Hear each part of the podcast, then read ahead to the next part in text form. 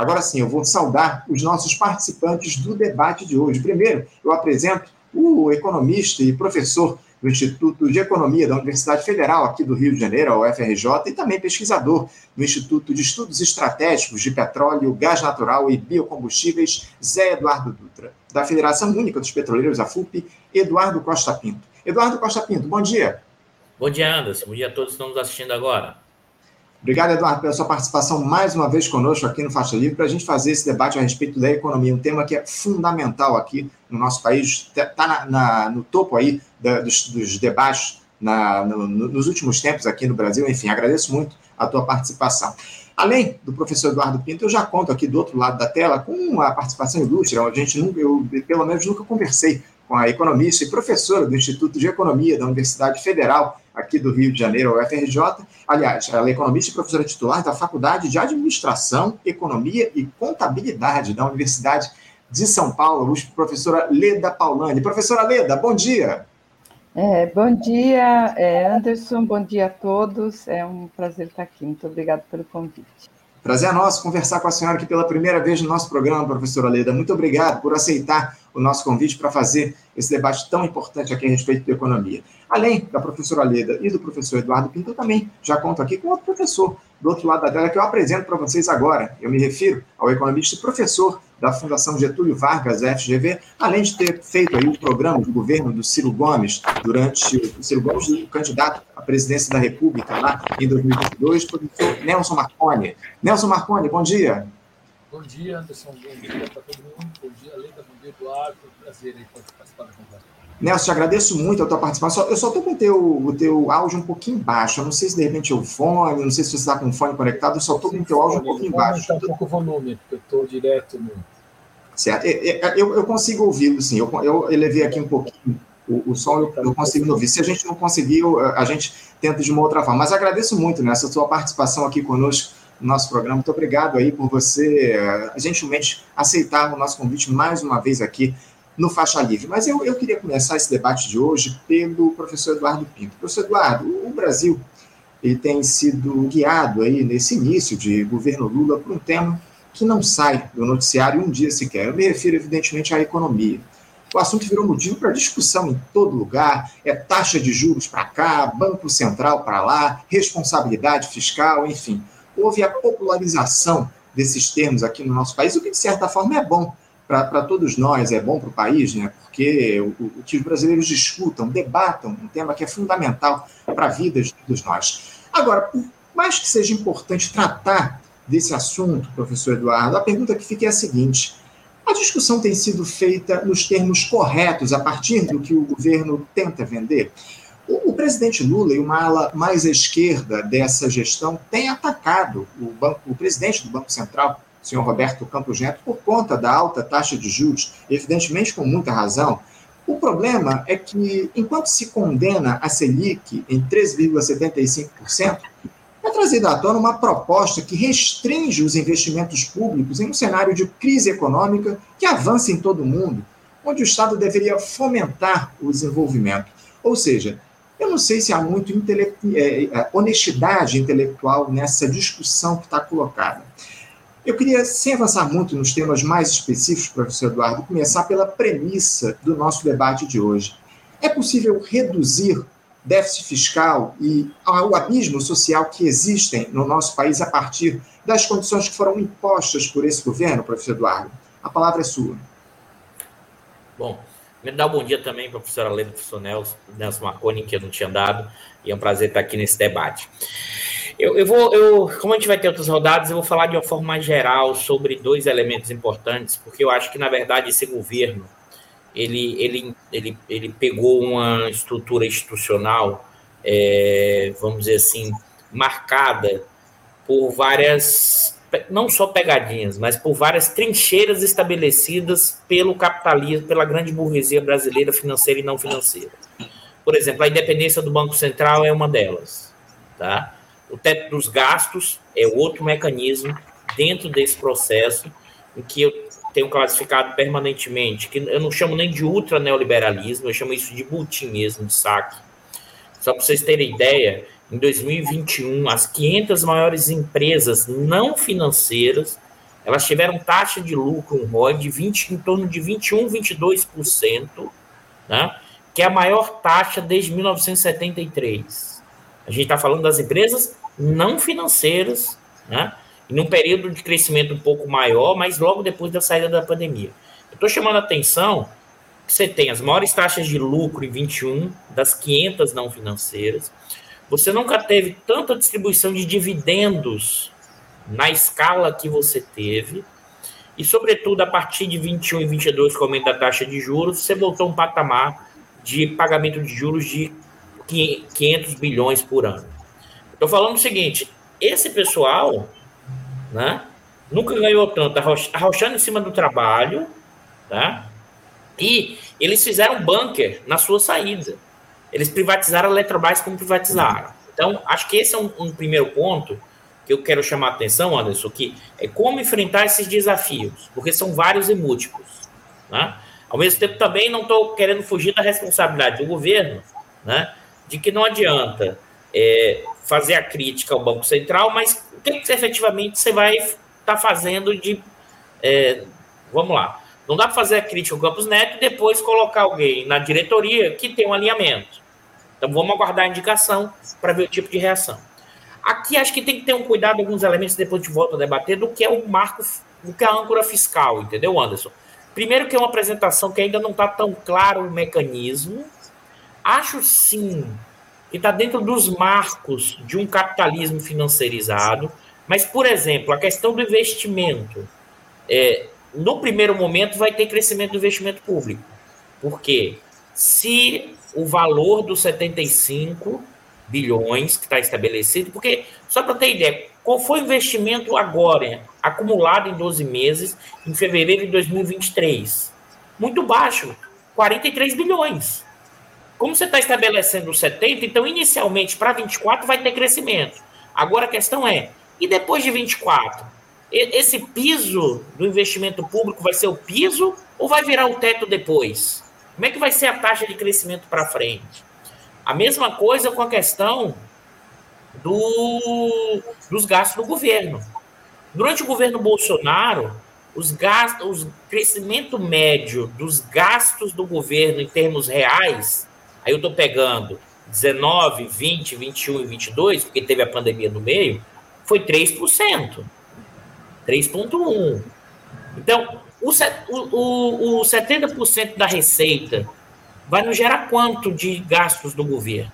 Esse é o ponto. Isso vai funcionar como motor do crescimento? A minha dúvida, eu acho, para fechar, é que nos marcos como foi estruturado essa âncora fiscal, a aposta não vem do investimento público e dos gastos do governo. Eu acho que a aposta é da criação de um ambiente, sobretudo, e o Haddad fala isso o tempo inteiro, da questão dos PPPs, e que isso criaria uma mudança de expectativa e, e num cenário que isso geraria mais investimento privado. Eu tenho dúvidas quanto a isso, porque esse é um argumento desde 2015. Agora, em 24 terá aumento do investimento, tá, Anderson? Acho que tem nuances aqui que a gente ainda precisa desenvolver mais e compreender, e a gente só vai ter quando tiver a lei escrita ou a proposta no, da lei, porque não está tão claro alguns elementos. Mas eu já falei muito para ouvir os colegas aqui é, a percepção deles.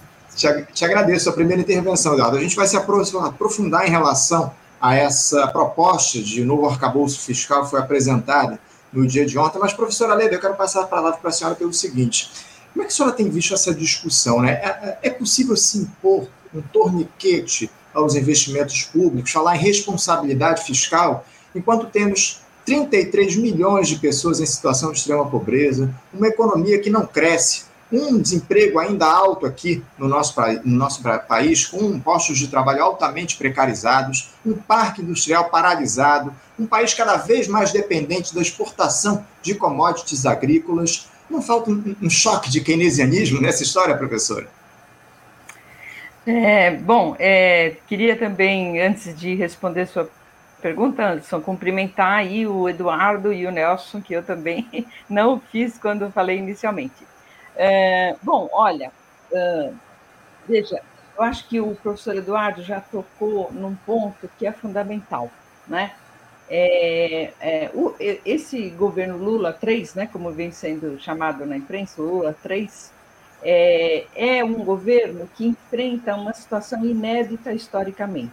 Nunca nenhum governo teve que assumir, né, com um presidente de Banco Central que lhe foi imposto. Nunca. Porque quando começou essa lei, essa lei foi aprovada no início de 21 para passar a vigorar no final de 22. O, o presidente do Banco Central, que eh, eh, então a, a, assumiu, entre aspas, era o mesmo que já estava lá, tendo sido indicado pelo Bolsonaro. Então, Bolsonaro ficou o tempo todo com o presidente do Banco Central que ele quis. Né? Não lhe foi imposto o entendimento que aconteceu.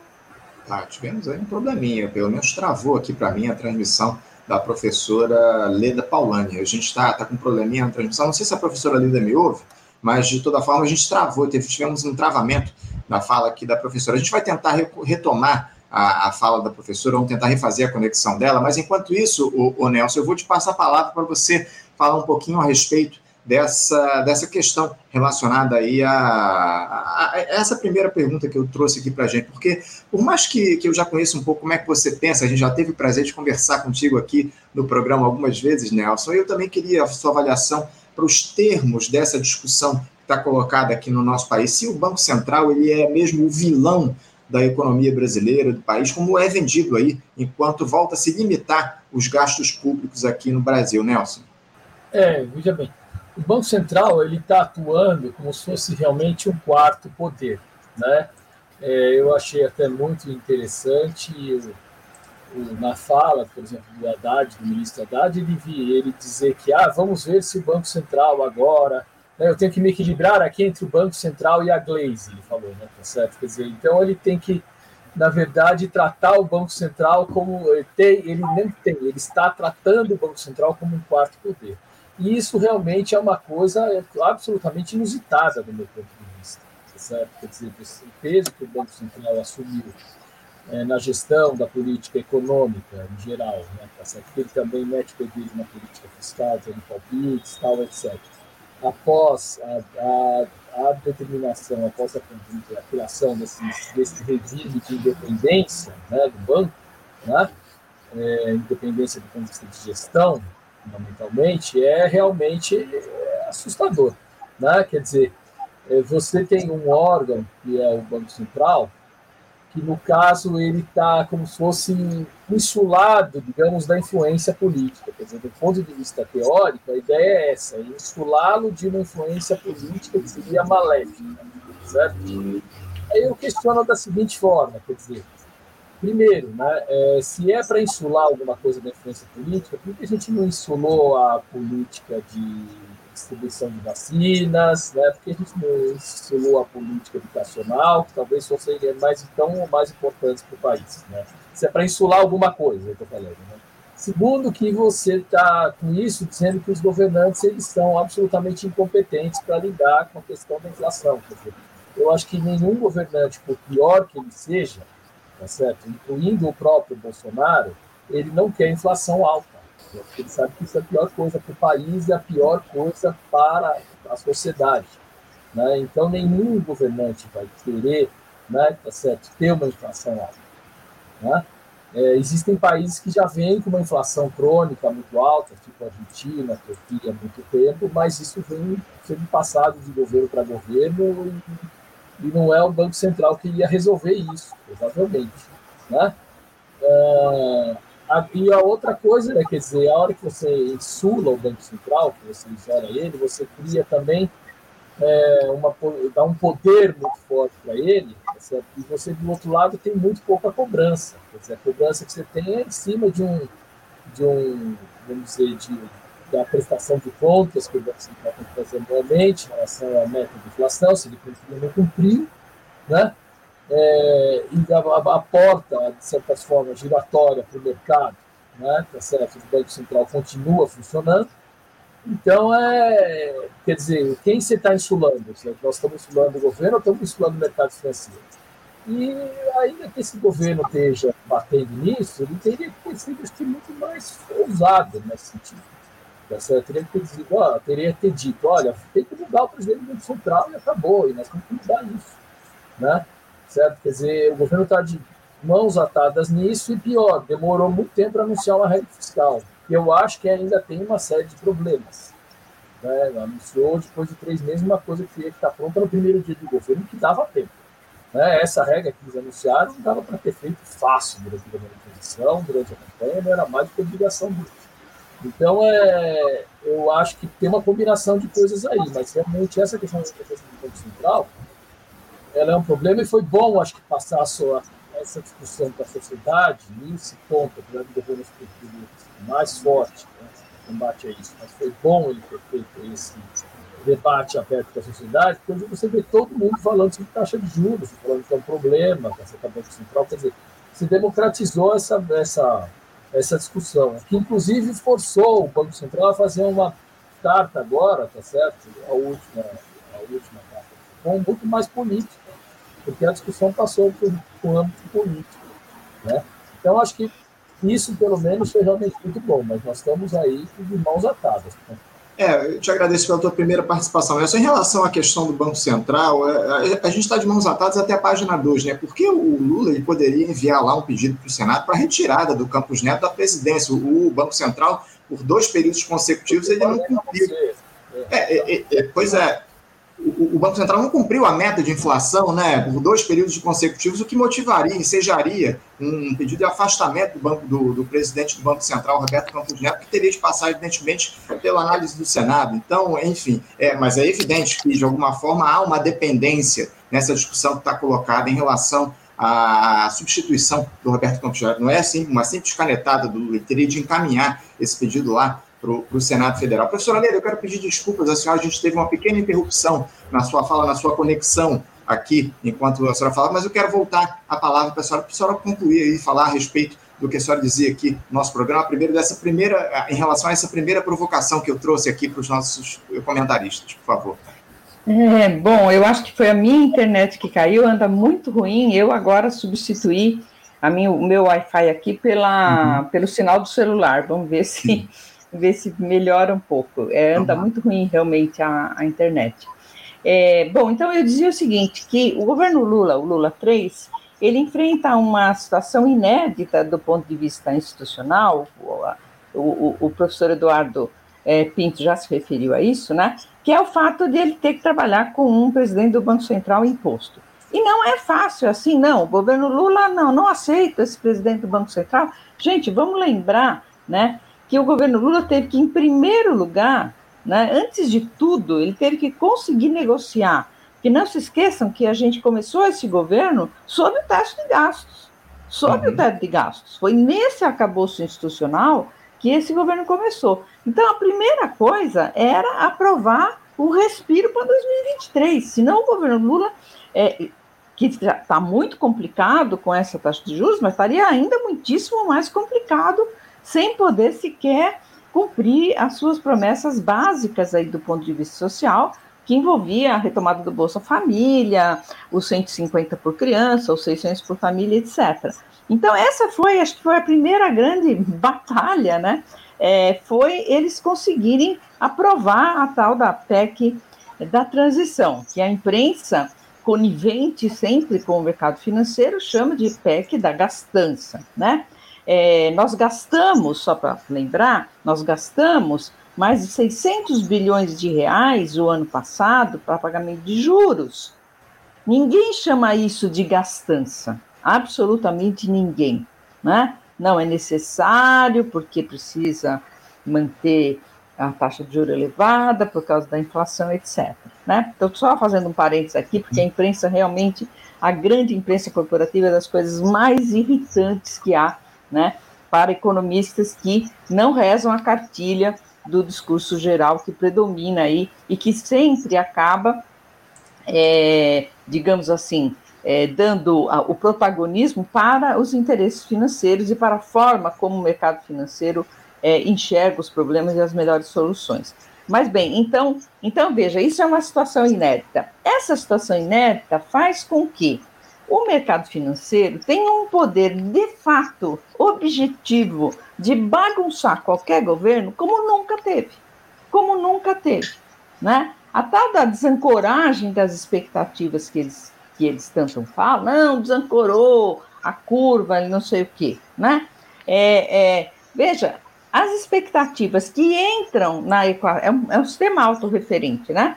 As expectativas influenciam o Banco Central, que influencia as expectativas, né? É, é, o, é o, a, a causa e efeito, o efeito e a causa, tudo, tudo junto, né? Mas é evidente que eles têm um poder objetivo, né? Nesse arcabouço institucional, nesse desenho, eles têm um poder objetivo, tá certo? Então, uh, uh, uh, a primeira, acho que a primeira conquista foi ter tirado o teto de gastos da frente e mais que isso, ter desconstitucionalizada, desconstitucionalizado essa discussão. Porque hoje o arcabouço fiscal, eu odeio, viu, Eduardo, a palavra âncora. Âncora é uma palavra horrorosa. Isso foi a mídia que criou. Não existe âncora fiscal. Não existe âncora fiscal. Âncora é um termo que se refere a preço, para estabilizar o sistema monetário. Então, tem duas candidatas a âncora: a, a âncora monetária, taxa de juros, ou a âncora cambial, preço da divisa. Acabou. Né? Âncora fiscal não existe. Resultado de conta pública não é âncora, mas a, a imprensa popularizou isso. Então, é, o arcabouço eu acho muito melhor, regra fiscal, arcabouço fiscal, sistema fiscal, o que for. Né? Mas, enfim, então, esse arcabouço agora, né? É uma tentativa, até escrevi, no, fiz um pôster no, no, um no Twitter, é uma tentativa de dar nó em pingo d'água. Eu acho que foi brilhante. Eles conseguiram, né? Dentro dessa camisa de força, que é como encerro no Twitter dizendo, dentro dessa camisa de força, né? É tentar compatibilizar um desenho que não, que não, digamos, provoque demais as feras do outro lado, e, ao mesmo tempo, dê algum espaço para mínimo né, para é, investimentos, programas sociais do Lula, etc. Agora, óbvio, né, que o ideal não seria isso. A questão é, será que há, dentro desse Congresso que foi eleito, né, ambiente para tentar... Porque, veja, se se tenta retirar o Campus Neto, vamos supor que o governo Lula se encha a paciência e mande lá, que até tem argumentos para isso, como já foi dito aqui, duas vezes não respeitou é, a meta de inflação, mande lá uma, uma proposta para o Senado, para ainda mais para o Senado, né, que é ainda pior que a Câmara, é, para tirar o Campos Neto. Se perder, é muito pior.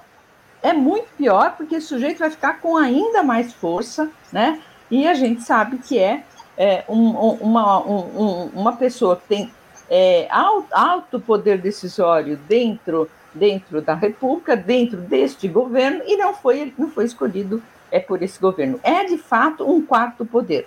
O Banco Central, da forma como ele está estruturado hoje, com essa assim chamada autonomia operacional, que na realidade é uma independência política, né? é uma independência política é, de, é, do, do, do, governo, do governo eleito, uh, é um quarto poder. Ele não precisa responder a ninguém, assim como o presidente do STF não precisa responder a ninguém, e nem os presidentes das câmaras e do Congresso precisam responder a ninguém. Né? O, o presidente do Banco Central não precisa responder a ninguém.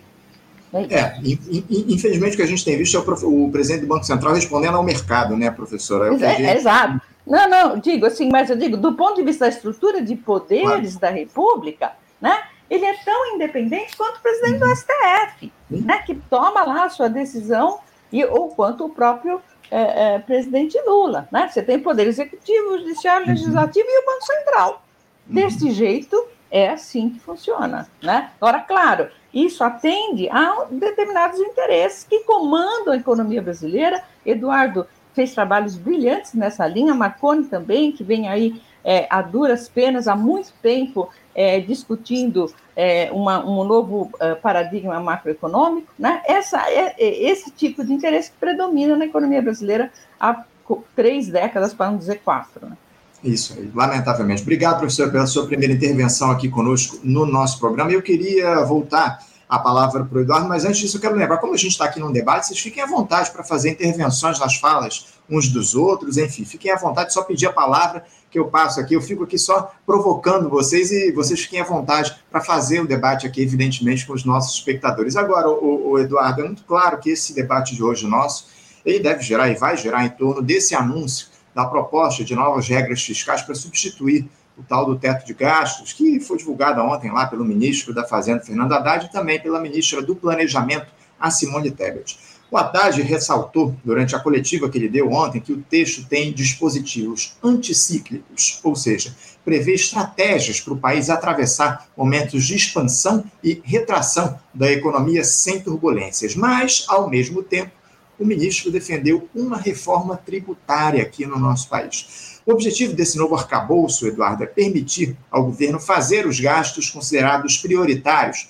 com saúde, educação e segurança pública e possibilitar, sem gerar o descontrole das contas públicas, o aumento dos investimentos, elevando a capacidade produtiva da economia. Dentre os principais pontos aí, prevê-se atrelar as despesas às receitas no nosso país, que o crescimento máximo dos investimentos públicos seja de 70% do crescimento da receita primária, ou seja, da arrecadação do governo com impostos e transferências. Há, no entanto, um segundo limite. Mesmo que a arrecadação aumente muito, o governo terá de respeitar um intervalo fixo para o crescimento real das despesas. Essa banda ela vai variar entre 0,6% e 2,5% do crescimento real, ou seja, desconsiderada a inflação desse período, a depender do cumprimento das outras metas econômicas previstas no arcabouço. Caso o resultado primário fique acima do teto da banda, o excedente poderá ser utilizado para investimentos. O objetivo do governo é zerar o déficit primário no ano que vem, com superávit de 0,5% do PIB e, em 2025, 1%, aliás, 0,5% do PIB em 2025. E no ano seguinte, 1% do PIB, que é o último ano de mandato do presidente Lula lá em 2026. Eduardo, depois de tudo isso que eu falei, eu queria saber como é que você avaliou efetivamente essa proposta de novo arcabouço fiscal a partir do que já foi divulgado, que a gente já teve acesso, como a gente citou aqui, foi divulgado no dia de ontem, muita coisa ainda para se entender, para se ler, para se discutir, mas o que, é que você pode destacar aqui dessa proposta que vai passar lá pelo Congresso para o bem e para o mal? É, é a proposta possível, dada a correlação de forças? Vamos lá. Eu vou, é, primeiro, é, que é importante é tem muitas coisas ainda que não estão claras. Então, por exemplo, é, é, vou citar aqui: vários jornais anunciaram ontem que saúde e educação não estaria no, no, no, no teto do, dos 2,5%. Uhum. O secretário do também, né? Não, não, só saúde e educação. Mas é, o secretário do Tesouro, se não falha a memória agora, falou que não, que saúde e educação também está nos 2,5%. Então, isso. É... é, o Fundeb, desculpa, Eduardo, parece que é o Fundeb. É só o Fundeb é... e o piso do. Da, piso da enfermagem. Do piso enfermeiro. Então, fora. Isso. É. Não, é, não é as despesas totais da área de saúde e educação, não, só o Fundeb. Isso. Então, assim, esse, porque já tinha um efeito maior. Fora. Isso, que eles já estavam fora. O que tem uhum. é que tem que ver o seguinte: qual é o efeito quando cair o teto, se você tem que voltar para o limite constitucional. Então, vai ter um rearranjo dos gastos entre áreas. Porque se voltar para o limite constitucional, saúde e educação teria que aumentar as despesas. Uhum. Então, tem que ver a composição do como isso é feito, mas não está tão claro. Agora, tem um ponto aqui que acho que esse que, para mim, é fundamental, é como o investimento público vai aparecer, tá? No arcabouço fiscal quando e se a receita crescer mais, é, você cumprir a meta do superávit e, ao mesmo tempo, você tem uma receita acima de 3,5%. Por que eu estou falando isso de crescimento real? Porque isso implicará numa sobra, porque se você só tem 2,5%, que é o gasto máximo com relação ao ano seguinte, e se você a receita aumentou muito mais e você cumpriu o superávit, o Haddad disse que isso vai para o investimento. O que significa dizer, se isso for é, explícito desse jeito, não tem um teto de 2,5, porque na verdade 2,5 é só para os gastos correntes. Se você tiver mais superávit, né, tiver superávit dentro da meta e a receita aumentar, você automaticamente pode gastar mais. Agora, eu quero tem que estar claro esse mecanismo. Porque então, assim, tem um tem uma jogadinha aí que é assim, tem um TET 2,5, mas se sobrar, dá para fazer investimento. Assim, aparentemente é isso, mas tem que ver como é que vai estar na lei se é isso mesmo.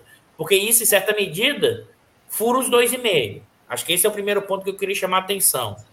Um outro ponto, que ainda não está claro, mas que eu acho importante, se for isso, isso gera uma possibilidade de avanço do investimento.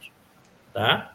Gera uma possibilidade. Agora tem que ver como é que está a regra. Porque a mesma coisa, parecia que estava fora da de educação por completo e não estava.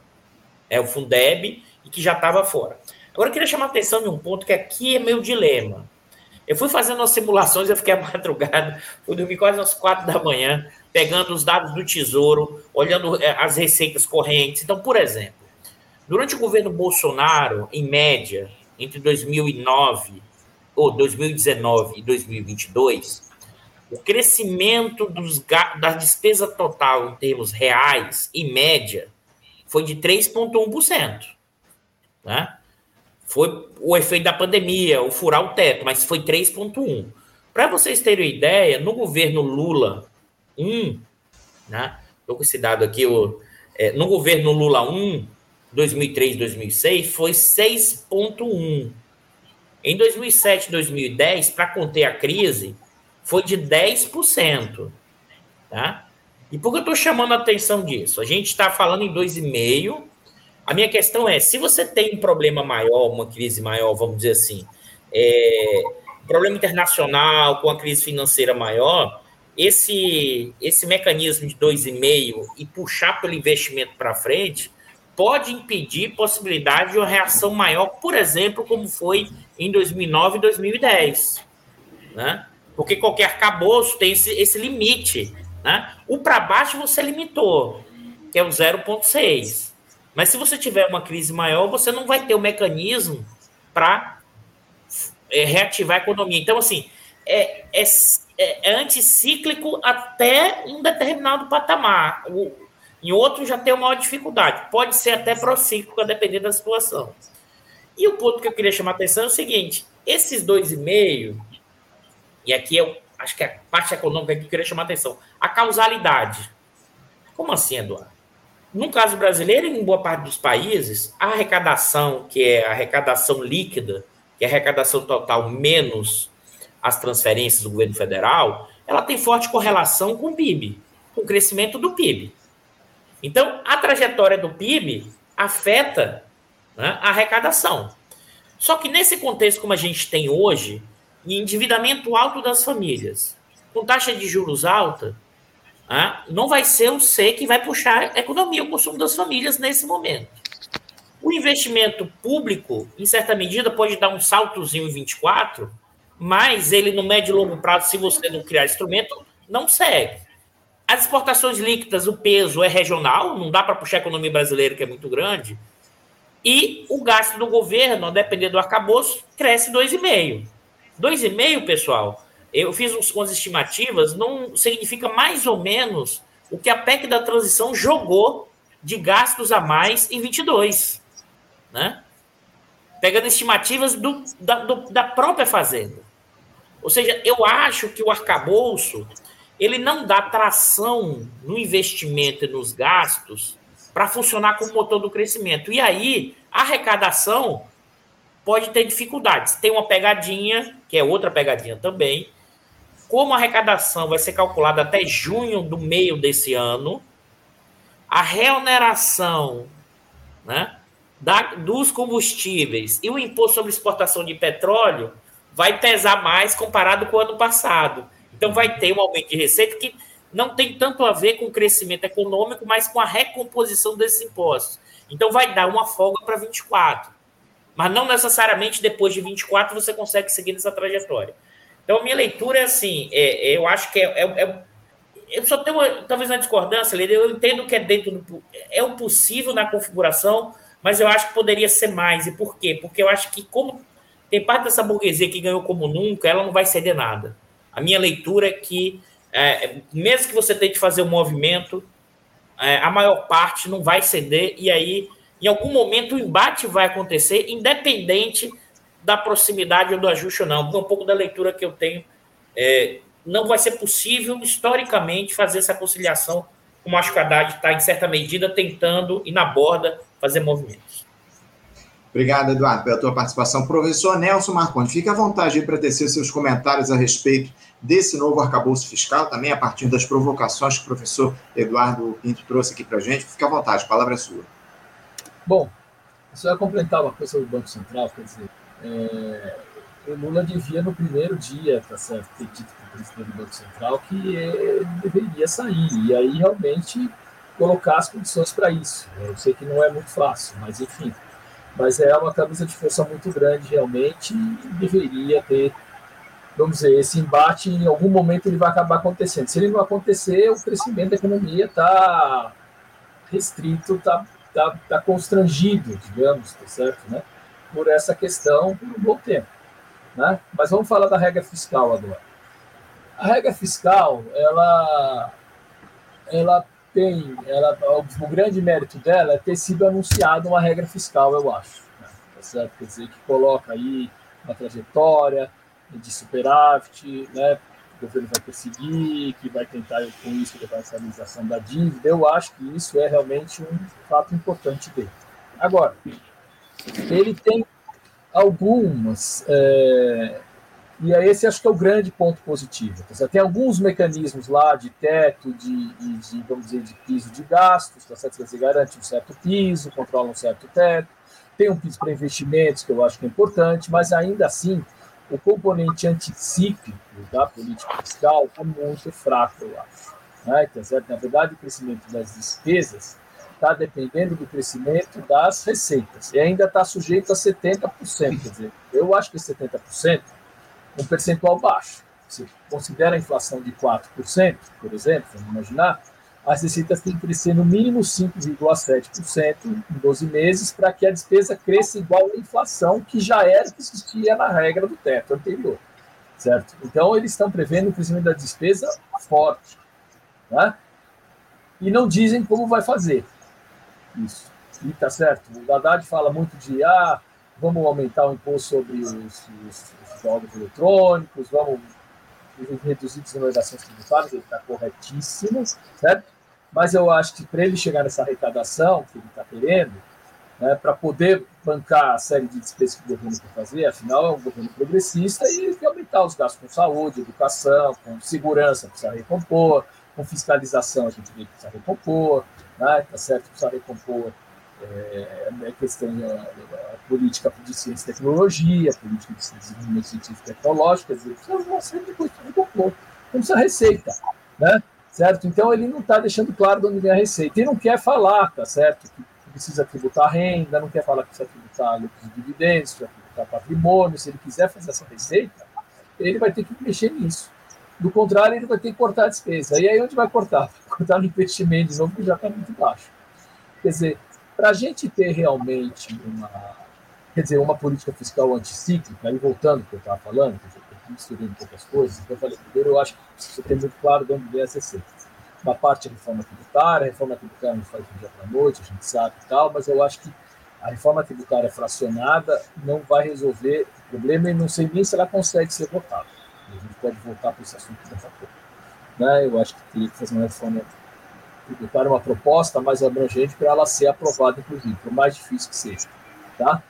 Mas pelo menos todo mundo vê o que ganha, o que ganha, o que perde.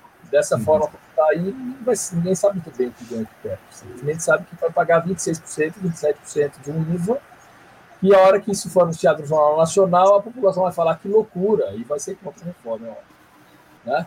Mas se a reforma fosse completa, aí você daria até para fazer um IVA menor, tal, tudo mais. Bom, feito esse parênteses, para um outro assunto aqui, desculpa, né?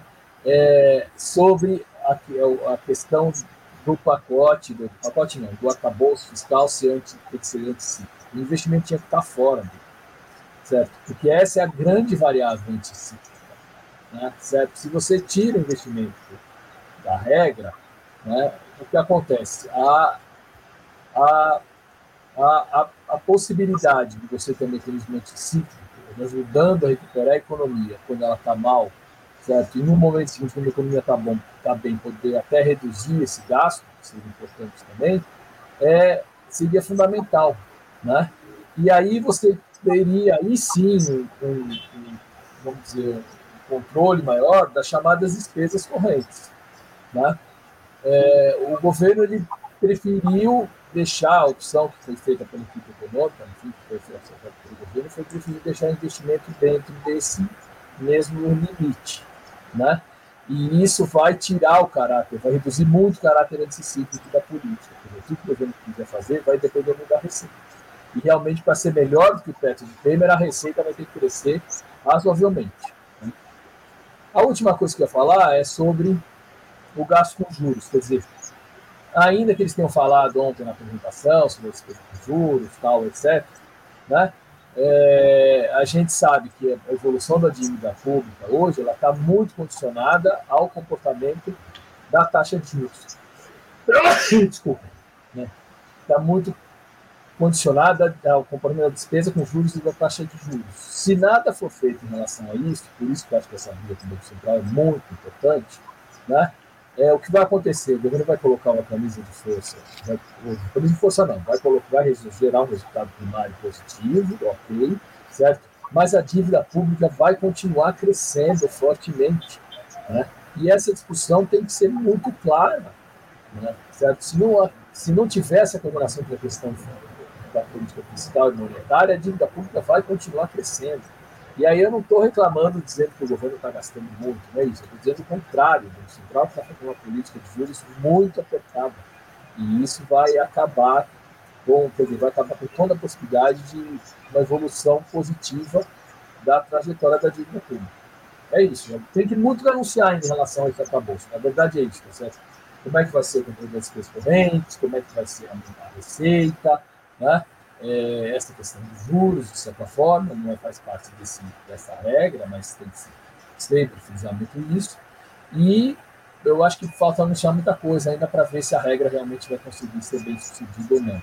Tá? Mas é um, é, um, é um início já, como eu disse, acho que já daria para ter feito essa regra há muito tempo, mas ainda bem, foi feita, foi divulgada, é um mérito já, e agora tem que debater em cima dela. Eu acho que o Congresso vai é, ele vai aumentar esse percentual de 50%.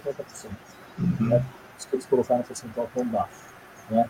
Mas isso é a ver na negociação com o Congresso. Acho que foi proposital. É isso. Obrigado, Nelson, pela tua intervenção. Professora Leda, fique à vontade para fazer suas considerações, sua análise a respeito do arcabouço, enfim. O, o, Nelson trouxe essa questão do, da, do, da, do crescimento aí da, da, da receita é, partir, aliás, do crescimento das despesas a partir de 70% do crescimento das receitas. Eu fico curioso para saber como é que eles chegaram a esse número, 70%, né? Eu não sei se tem um palpite a respeito disso, para falar, podia ser 80%, podia ser 90%, podia ser 60%. Como é que eles, a equipe econômica pode ter chegado a esse 70%, professor? Olha, é, eu acho que é, eu queria dizer o seguinte: eu perdi muito das fala, da fala do Eduardo e também do Nelson porque ficou muito instável aqui minha, minha internet. De novo, agora eu voltei para o Wi-Fi, vamos ver, não sei o que está. Está chovendo muito aqui, então não sei. Enfim, é, não é o Rio de Janeiro, mas está chovendo aqui em São Paulo. É, é, então, olha, é, eu acho que com relação à sua pergunta, como é que eles chegaram nos 70%, né?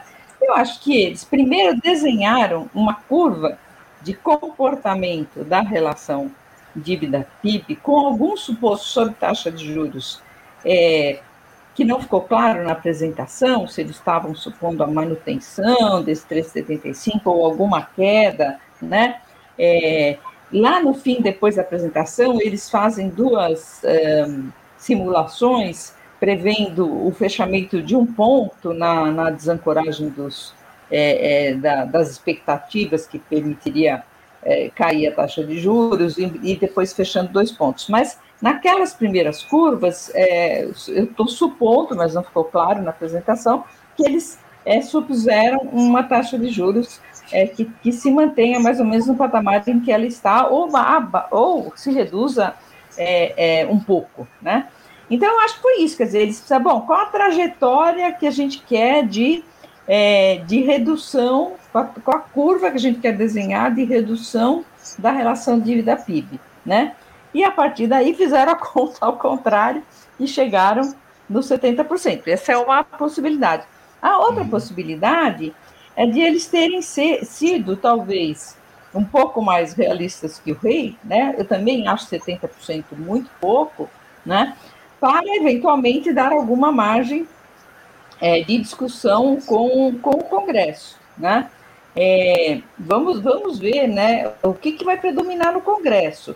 Se são os interesses, digamos, mais é, é, dos parlamentares aí pensando nas suas reeleições, é, ou se é ou se é o poder dos interesses financeiros e, do, e da ideologia liberal lá também, né? Para ver o que, que, vai acontecer com esse com esse 70%. Mas me parece que foi assim. Agora, com relação a, a, ao arcabouço em si é, e tudo mais, e com relação a essa questão dos investimentos que o Marconi colocou, final da fala dele consegui pegar, é, é, eu acho que é, é fundamental, né?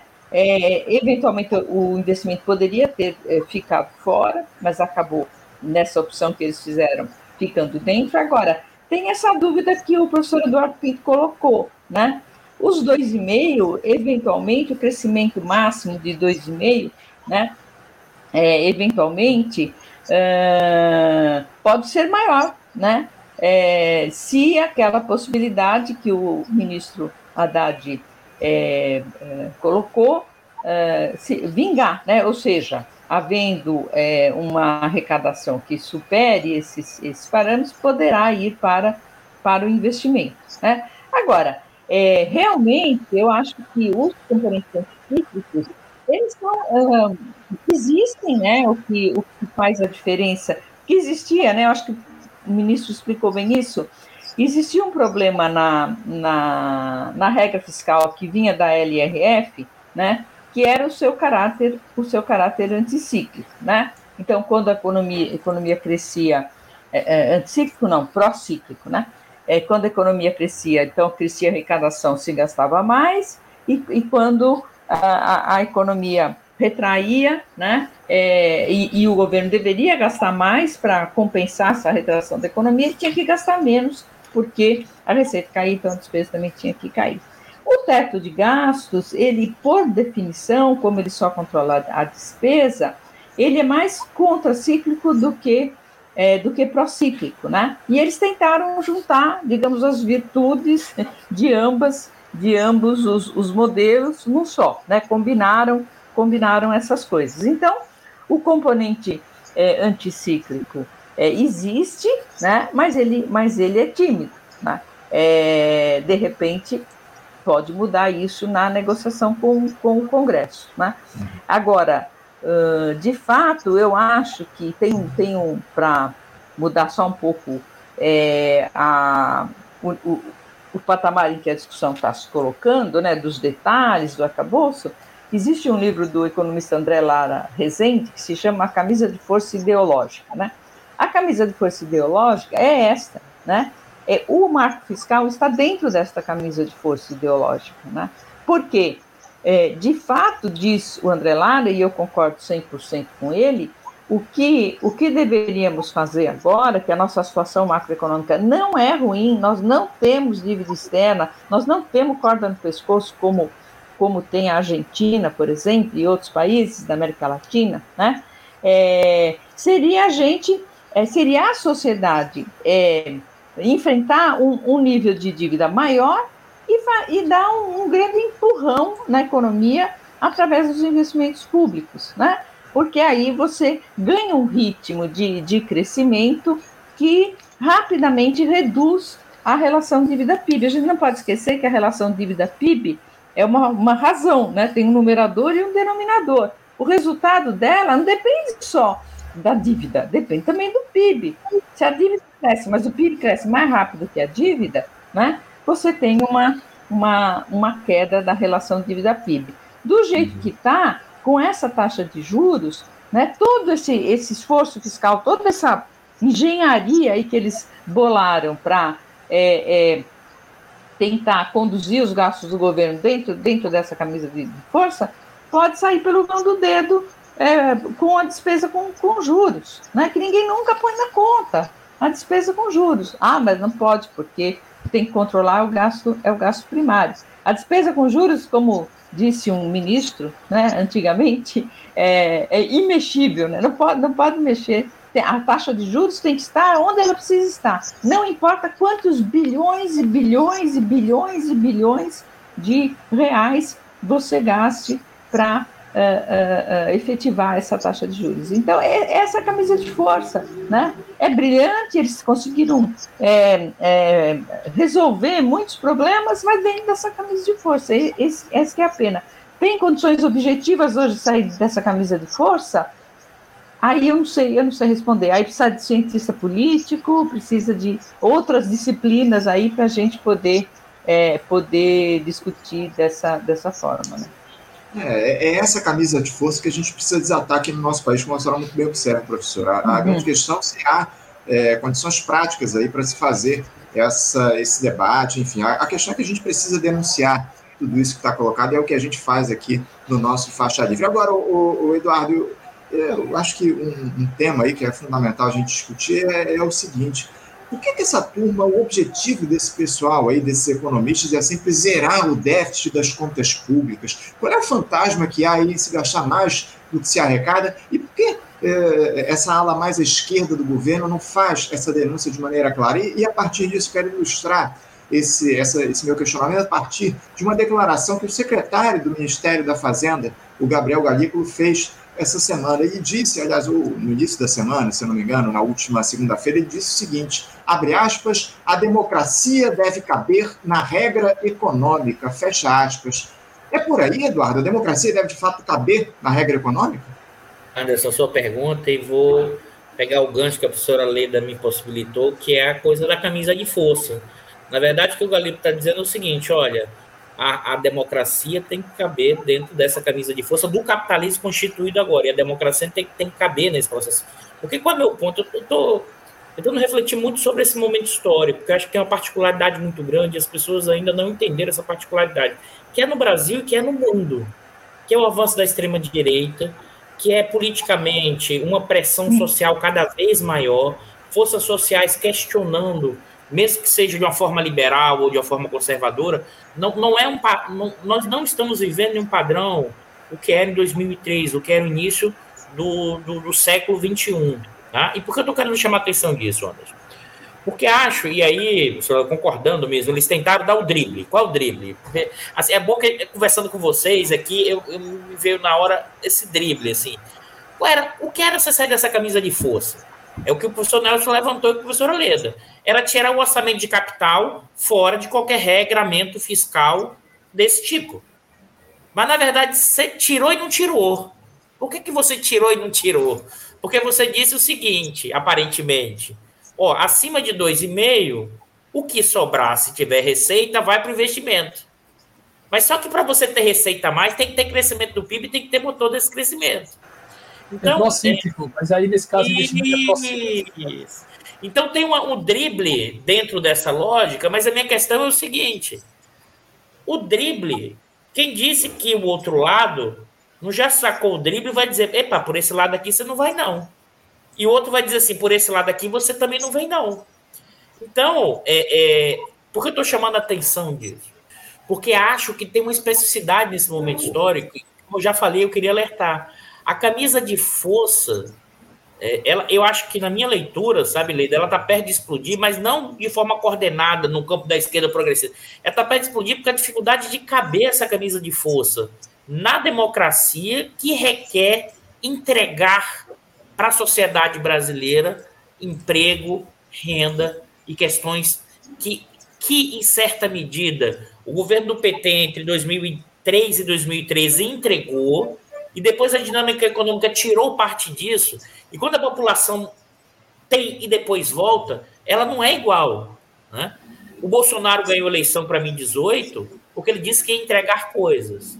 Ele perdeu né, porque ele não entregou para o andar de baixo e porque o, e a memória do Lula é o Lula entregou no passado. Se o Lula não entregar emprego, renda e crescimento, ele perde popularidade. Eu acho que tem um avanço na, na, na, forma da escolha na democracia, sobretudo no andar de baixo, eu estou falando de quem? Nos 50% mais pobres, que tem um ganho, não necessariamente vai na direção que você imagina ou não.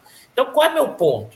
Meu ponto é aí, é reforçando um pouco o que você falou, Anderson, e também da, da questão da professora. Eu acho que, na verdade, o que a gente vai ver nos próximos meses e no próximo ano é, na verdade, o seguinte: eu acho que haverá mudanças nesse regramento mais para frente, não no sentido de que é, o drible deu certo ou não deu certo, é porque eu acho que vai ter um limite que a própria realidade vai impor, que vai ser necessário gerar emprego, crescimento e renda para que é, o Lula ganhe esse processo. Porque acho que o Lula intuitivamente está sentindo um pouco dessa discussão e tenta, inclusive, empurrar parte do PT para a esquerda. Isso é meio, é meio. Se você olha historicamente a formação do PT, o Lula é o cara do meio, da conciliação nesse sentido. E ele que está empurrando os economistas do PT, dizendo: pessoal, vamos jogar mais para cá, porque você pode ter um problema político. A minha preocupação, Anderson, falando da coisa desse regramento da democracia, é que assim.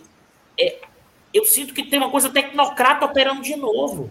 E um contexto histórico que é muito particular. E acho que essa camisa de força ela pode estourar, mas não necessariamente vai na direção que a gente quer. A gente pode entrar numa fase de instabilidade permanente, política e econômica, se você não entregar crescimento econômico. Crescimento econômico baixo hoje vai aumentar o desemprego, porque como o Bolsonaro injetou dinheiro em 22, muito dinheiro, para a campanha, a taxa de desemprego ficou baixa precarizado, mas ficou baixa. Então, a trajetória, se você não mantém minimamente esse dinheiro injetando, é aumentar o desemprego. Então, vai dar a sensação à população que não está entregando.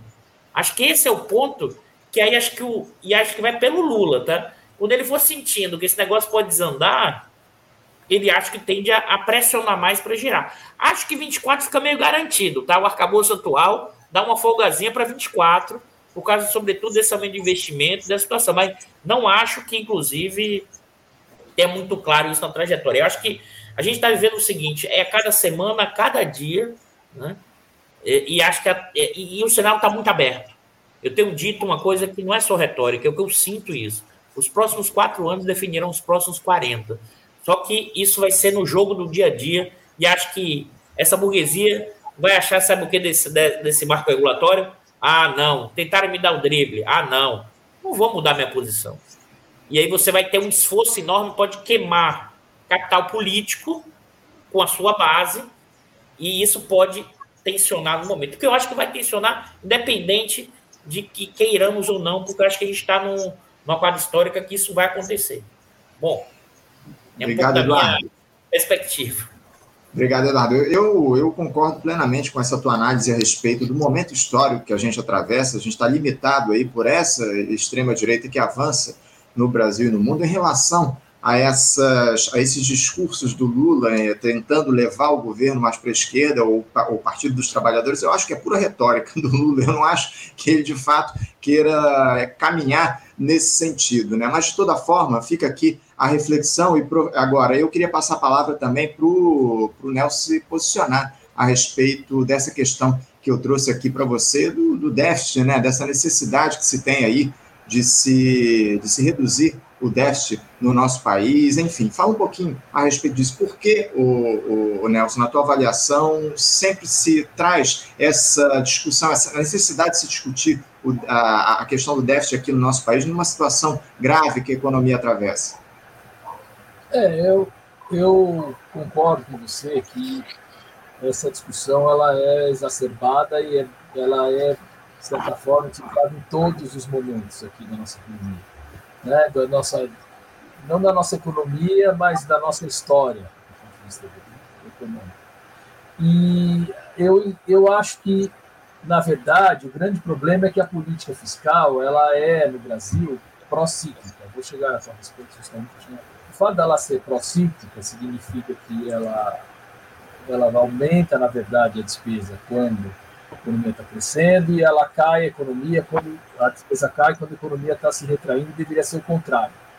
E o mecanismo deveria, o mecanismo da política fiscal deveria possibilitar isso. Só possibilitar isso, você consegue fazer um equilíbrio melhor das contas públicas no médio e longo prazo que é o que interessa no fundo. Quer dizer, desse ponto de vista de déficit, não é o dia a dia do déficit num ano, no outro, tal, mas é do médio e longo prazo você tem uma trajetória razoável da dívida pública. Eu sei que a dívida pública ela é facilmente financiável, é, por moeda, é muito mais facilmente financiável do que a dívida externa, tá certo? moeda nacional, É, teoricamente, você poderia financiar, eu entendo que, enfim, acho difícil, mas teoricamente você poderia pagar toda a dívida pública com moeda local, né? mas, tá certo, se você realmente tiver uma trajetória explosiva da dívida, o que acontece é que é, a pressão que vai vir dos financiadores dessa dívida para ter um aumento da taxa de juros, etc., é muito forte. Então, é importante, para você não ter essa pressão sobre a taxa de juros, que haja uma evolução razoável da dívida pública ao longo do tempo. Agora, isso tem que ter, isso tem que ser feito, não no ano, dois, tá certo? mas justamente ao longo do período maior, e tem que ter esse componente anticiclo. E aí eu reforço, o Eduardo falou também, a Leda falou, quer dizer, é, é, o investimento ele deveria está fora dessa regra justamente para fazer a diferenciação básica que o Keynes fez sobre isso. Ele falou, o orçamento de capital, tá certo, está fora do controle, ele tem que ter esse comportamento anticíclico.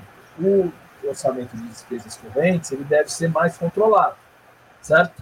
Para que ao longo do tempo não tenha essa pressão sobre a dívida. Por quê? Porque é justamente o orçamento de capital que vai fazer aumentar a receita, é o gasto com investimento que vai fazer aumentar a receita, que vai fazer com que abra espaço para ter mais despesas e tudo mais, sem ter muitas, sem ter, vamos dizer, maiores complicações do ponto de vista de equilíbrio orçamentário.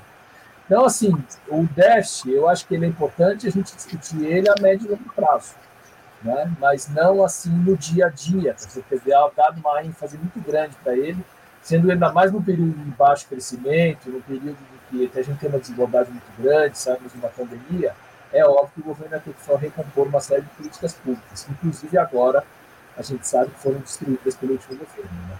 É isso. Tá certo.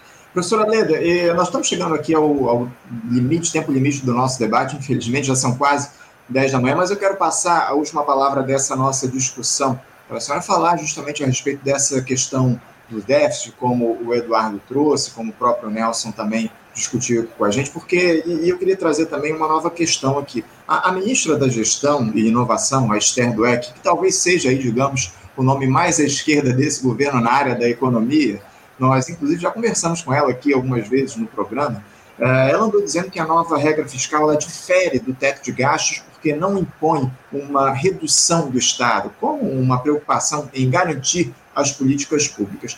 No entanto, disse lá nos corredores de Brasília que ela não gostou nada desse texto que saiu aí pela equipe econômica. Enfim, professora, a manutenção dessa, dessa visão fiscalista do Estado em relação aos gastos nos serve nesse caos que a economia brasileira atravessa? É, é, bom, é, eu, eu, quero antes é, falar um pouco sobre a questão anterior que você tinha colocado, de por que uhum. essa fixação que está relacionada com o que você chamou de visão fiscalista, né? É, essa fixação com, com os gastos é, do governo e tal, da onde, da onde vem isso, né? Na realidade, isso está, na minha visão, isso está associado a, a, um contexto mais amplo da, da, do momento que vive é, é, o capitalismo no, no, mundo propriamente, né? É, de acordo com, com algumas análises, que, as quais eu, eu, eu abraço, o, uh, olhando o comportamento da economia de um ponto de vista marxista, a gente entende que há um, um, já há algumas décadas uma crise que a gente chama de uma crise de sobreacumulação de capital. O que, que é uma crise de sobreacumulação de capital? Né? É que o montante de capital ele, ele cresce mais rápido do que as previstas de valorização desse capital do ponto de vista produtivo. Né? Então, é, esse capital acaba derivando, desculpe, desculpe, é, eu pensei que tinha tirado o som, mas não tirei. É, é, esse, esse, capital, é, é, a financiarização do processo de acumulação, que é um fenômeno mundial e que atinge o Brasil também, é um pouco resultado desse, desse problema.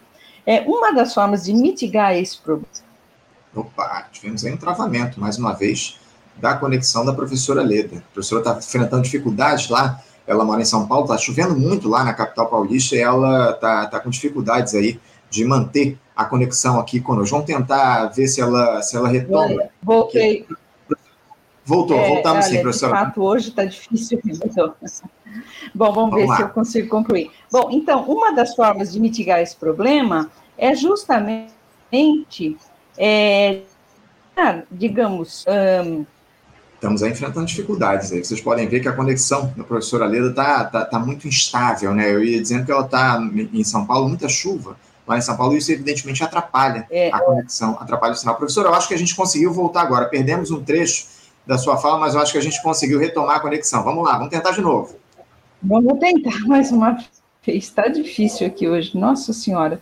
É, bom, então, uma das formas de mitigar esse problema da sobreacumulação é criar novos espaços de acumulação. E como que você faz isso? Passando funções e atividades que antes eram é, desenvolvidas pelo Estado para o setor privado, privatizações, de modo geral. Você vai abrindo oportunidades de lucratividade para o capital privado, né?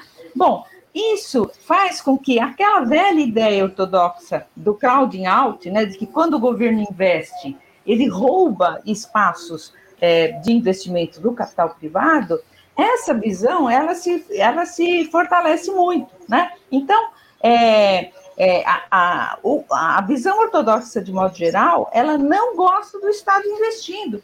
O Estado investindo sempre aparece como um roubo, né? Da, daquilo que poderia ser oportunidade de valorização do capital privado. Daí essa visão fiscalista. Porque se você restringe, o governo restringe o gasto, diz que a dívida não pode crescer, que isso e aquilo e o outro, você impede né, o investimento público de crescer, seja esse investimento público estrito senso, infraestrutura e coisas desse tipo, seja mesmo é, em, em, programas e, e, políticas sociais, né? Que são gastos, digamos, correntes, mas que, em muitos casos, é, devem ser considerados investimentos, como o presidente Lula vem, vem falando, né? É, então é isso, vem daí essa visão fiscalista, vem daí essa para, né, me desculpem a palavra, é por, por resultados positivos sempre, né? A gente não pode esquecer que esse é um dos pés do tripé macroeconômico. O tripé macroeconômico que conduz toda a política econômica, que foi adotado pelo Brasil desde a crise cambial de 99, é metas de inflação, câmbio flexível e resultado primário positivo. É, esse é o, é o tripé macroeconômico. Então, essa visão fiscalista, ela está há muito tempo aí, e ela, e ela tem por detrás disso esse interesse em que o Estado seja realmente o menor possível, no sentido das posições econômicas do tabuleiro que ele ocupa, vamos dizer assim, né? Porque quanto mais espaço ele tiver, menos espaço para é, acumulação do capital privado e para mitigar, para minorar, para reduzir essa, essa crise de sobreacumulação que, que é estrutural hoje no, no capitalismo. Né? É isso. Sem dúvida, não. É, é, é, muito importante essa fala. Agora, eu só queria que a senhora falasse um pouquinho a respeito dessa, dessa outra provocação que eu fiz em relação à, à, à posição da ministra Esther Dweck nesse, nesse, em relação ao arcabouço fiscal que está colocado, enfim, como é que a senhora vê aí esse, esse posicionamento da ala mais à esquerda do governo em relação a essas, essa proposta de novas regras fiscais aí que foram colocadas? É, bom, é, olha, é evidente que, né, dado é, a, situação em que a gente se encontra, essa situação institucional inédita, como referi é, logo no início do nosso debate, e, e a, a, enfim, e todos os constrangimentos políticos que há né, em, em aprovar é, determinadas regras, é, como eu disse, acho, acho que a equipe da Fazenda fez aquilo que, que seria possível. A gente pode discordar um pouco mais para lá, um pouco mais para cá, mas o problema maior não é para fazer qualquer coisa muito diferente disso, teria que estar tá fora dessa, dessa camisa de força, entendeu? Dentro dessa camisa de força, a gente vai discutir se é 2,5, 3,5, se, é, é, enfim, o que, que vai acontecer com a receita quando bateu a, a, o teto da, da arrecadação é, e, vai, e vai por aí afora, né? Mas é, essa, essa visão geral, que, no fundo, é, ela está atrelada, digamos, a essa institucionalidade em benefício da riqueza financeira que vem sendo construída há décadas no Brasil, desde o governo Collor, para ser sincero, mas é, é, de verdade, com efetividade desde o governo Fernando Henrique, essa institucionalidade ela continua aí e mais forte que nunca, por conta dessa independência do Banco Central, né? Obrigado, professora Leda, pela sua, pela sua intervenção. Eu, a gente teve um travamento aqui na sua conexão, não sei se a senhora encerrou a sua fala, mas de toda forma a senhora aproveitou e me deu a deixa, porque é, a gente está chegando, já chegou aqui ao tempo limite do nosso debate, mas é, eu queria uma fazer uma provocação última e rápida aqui para todos vocês três a respeito dessa questão da camisa de força que vocês trouxeram aqui, essa figura para representar é, a, a, figura do mercado, né, do grande capital colocado aqui no nosso país. Eduardo, o que, é que pode ser feito pelo país para a gente enfrentar essa, esses interesses do grande capital, a gente derrotar, a gente se livrar dessa camisa de força que está imposta à economia do nosso país, Eduardo? Anderson, você fez essa pergunta final para ser rápida, que é o debate que a gente está tentando nos últimos 30 anos, mas vamos lá. Eu, eu, eu, eu vou ser sintético o seguinte: acho que a gente precisa de ousadia, coragem tá? e inovação. Eu acho que a camisa de força chegou no limite, que o corpo cresceu e, e o corpo está ficando cada vez mais exprimido, porque você tem uma estrutura social cada vez mais que tem dificuldade. Nesse sentido, antes, aí já discordando até que você comentou, eu acho que não é só retórica do Lula, não. Ele sabe, porque como ele tem uma lógica política, ele sabe que ele precisa entregar. O Lula quer entregar, porque ele quer, inclusive, maior, entrar para a história como o maior de todos. E ele sabe que ele precisa entregar emprego, renda né, e crescimento econômico. Então, nesse sentido, só que com essa camisa de força, isso impede essa possibilidade. Dá uma folguinha. A gente está falando de o governo estimou o crescimento do PIB em 1,6 esse ano, e para o ano que vem é 2,3, já nos marcos da, da, nova, do novo marco fiscal. Então, isso, é, Anderson, assim, isso eu acho que é um impedimento. Então, é preciso ousadia, coragem, inovação, porque aí, Lida, acho que dentro desses marcos a gente vai ter que ter algum tipo de enfrentamento. Eu entendo que tem dificuldades, mas algum grau de enfrentamento ele começa a surgir em alguns países exatamente pelo crescimento da extrema-direita. A própria teoria econômica, depois da crise de 2008, ela já abriu brechas para essa discussão, mas como aqui o rentismo é muito forte, você vai ter que ter coragem de algum enfrentamento para esse enfrentamento. E acho que os dribles tradicionais eles não cabem mais, porque é, eu critiquei muito a conciliação de 2003 até 2006 e da minha própria tese eu refiz a minha leitura. Naquele momento a conciliação permitiu um avanço no andar de baixo da sociedade brasileira que eu não imaginava que geraria essa balançada tão grande. Né? Só que agora a gente vai ter que ter capacidade de inovar e coragem para fazer alguns enfrentamentos que, se a gente não fizer, eles acontecerão. Acho que essa é a minha leitura. Então, é um pouco de inovação, coragem e ousadia. Senão, a gente. A camisa de força história, a gente não vai para direção nenhuma. Tá certo. Obrigado, Eduardo, pela tua fala. Nelson, para passar a palavra para você, como, o que, é que a gente pode fazer para enfrentar essa, para desatar essa camisa de força, para enfrentar os interesses que estão colocados aí ao longo, pelo menos, das últimas três décadas do mercado no nosso país? Eu estou sem seu áudio, Nelson. Desculpa, eu tinha tirado o áudio.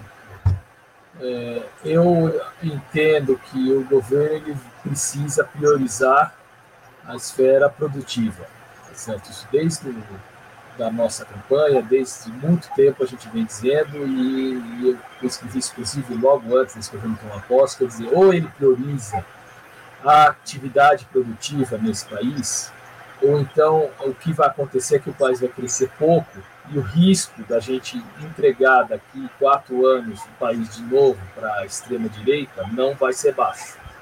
Isso eu venho dizendo faz tempo. Né? E, então é, depende muito de disposição política mesmo, tá certo? De enfrentar é, o mercado financeiro, de enfrentar, vamos dizer, isso que a Leda falou, desse processo de acumulação que, de certa forma, se esgota, mas que ele, da esfera produtiva ele se esgota, mas ele muda né, para o rentismo, né, vai para a esfera financeira. Isso não é, uma, não é exclusivo do Brasil, né, a gente sabe disso, mas aqui parece que é bem mais, é bastante acentuado e vai precisar de uma disposição política. E aí eu acho que depende não só do governo, mas depende da própria classe, é, tanto dos trabalhadores, como depende dos empresários produtivos, aqueles que sobraram ainda no Brasil, se organizarem né, e colocarem essa pauta no Congresso, colocarem essa pauta na sociedade, quer dizer, mostrar realmente o que precisa ser feito para recriar os empregos. Do contrário, nós vamos continuar vivendo desse dilema de é, taxa de juros alta, tá certo? É, camisa de força do Banco Central, camisa de força dessa questão do equilíbrio é, estrito das contas, sem olhar para o médio longo prazo, né? E ainda que eu acho que a questão fiscal é mais razoável de pensar que a de juros, né? o fiscal mesmo é importante, né? mas a gente tem que realmente tentar é, mudar essa dinâmica, tá certo? Durante 30 anos esperou aqui, juros altos, câmbio apreciado, o câmbio não está mais apreciado há um tempo, né? mas os juros continuam muito altos, a estrutura tributária distorcida, e fazer o setor produtivo se colocar, inclusive, politicamente mais forte, de forma mais forte, porque do contrário nós vamos continuar nessa dinâmica e o país vai crescer pouco e a gente, infelizmente, daqui a quatro anos pode ter o pior cenário possível aqui nesse país.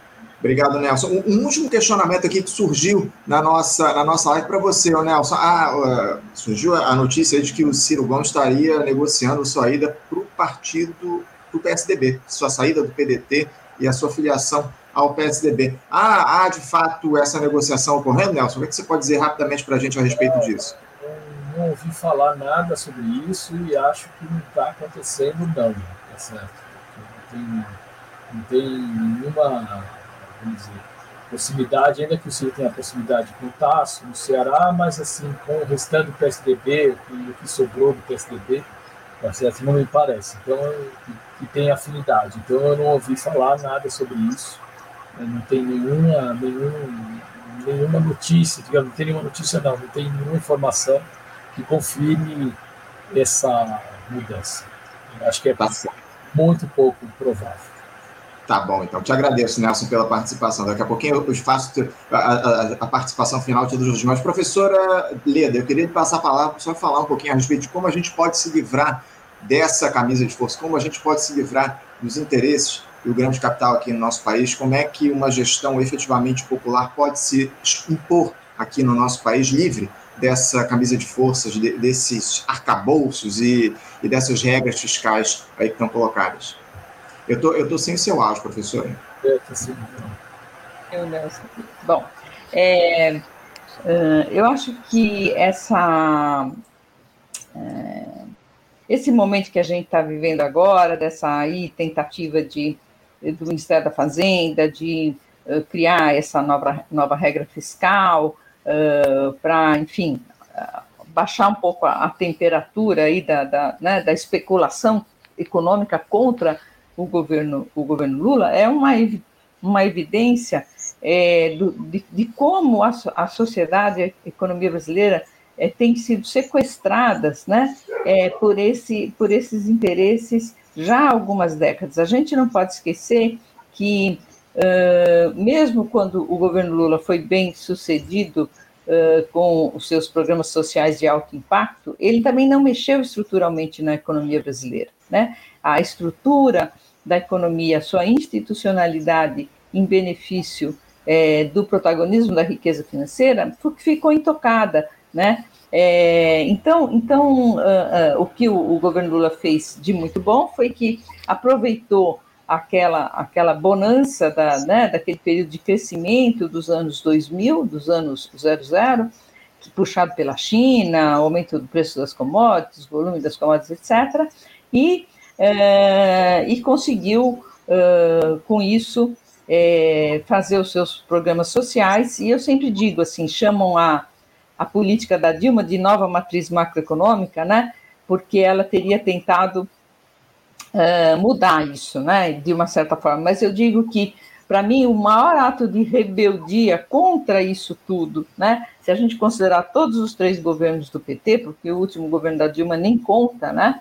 Com Joaquim Levy e depois impeachment, uh, foi o PAC, né? O PAC foi uma, foi uma heresia absoluta, o Programa de Aceleração Econômica é, o programa de aceleração do crescimento que o governo Lula é, deslanchou lá e, e, e, que se efetivou sobretudo no, no, segundo mandato, foi uma heresia contra isso, né? É contra essa visão de que o Estado é, tem que ser o menor possível, que não deve investir, que etc, etc, né?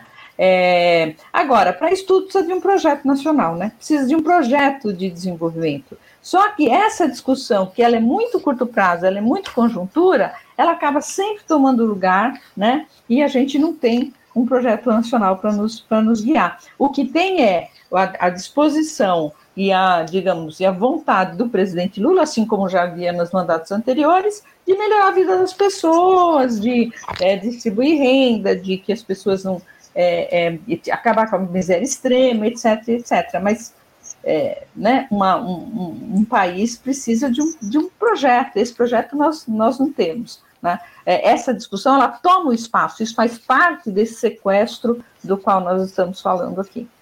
Professora Leda Paulani, muito obrigado pela sua participação conosco aqui no nosso debate de hoje. Uma alegria recebê-la aqui no Faixa Livre e obrigado pela insistência aí em, é, por conta dessas dificuldades que a gente teve aí com a conexão. Agradeço muito por a senhora conversar aqui com a gente no programa. Obrigado pela sua participação nesse debate conosco. Eu que agradeço. Prazer estar aqui. Professor Nelson Marconi, obrigado também ao senhor pela sua participação com a gente aqui no nosso Faixa Livre mais uma vez. Agradeço muito por abrilhantar esse nosso debate de hoje. Muito obrigado. Obrigado a você pela participação, obrigado aos colegas aí pela conversa, altíssimo nível, excelente. Obrigado, Eduardo Costa Pinto, pela tua participação aqui com a gente mais uma vez no programa. Uma alegria sempre conversar contigo aqui no Faixa Livre, Eduardo. Obrigado mais uma vez. Obrigado antes pelo convite e obrigado também aos colegas. É um debate importante, inclusive a gente vai pensando junto, vai fazendo com que a gente vá. É, eu aprendi muito com, conversando aqui com vocês. Obrigado, Eduardo, pela tua presença e pelas palavras. Bom, gente, vamos encerrando aqui a edição de hoje do Faixa Livre. Quero agradecer muito a todos vocês pela participação de hoje. Lembrando que na próxima segunda-feira, às 8 horas da manhã, estaremos de volta com mais uma edição do nosso programa. Um ótimo final de semana a todos vocês, um bom dia a todos, um abraço e até segunda. Você, ouvinte do Faixa Livre, pode ajudar a mantê-lo no ar. Faça sua contribuição diretamente na conta do Banco Itaú, agência 1964, conta corrente 03004 dígito 1. Essa conta encontra-se em nome da Associação de Funcionários do BNDES, a AFBNDES, uma das nossas entidades patrocinadoras, mas seus recursos são destinados exclusivamente para o financiamento do nosso programa. Você pode fazer a sua doação de qualquer valor utilizando também a nossa chave Pix, que é ouvinte@programafaixalivre.com.br. Sua contribuição é fundamental para a manutenção desta trincheira radiofônica no ar.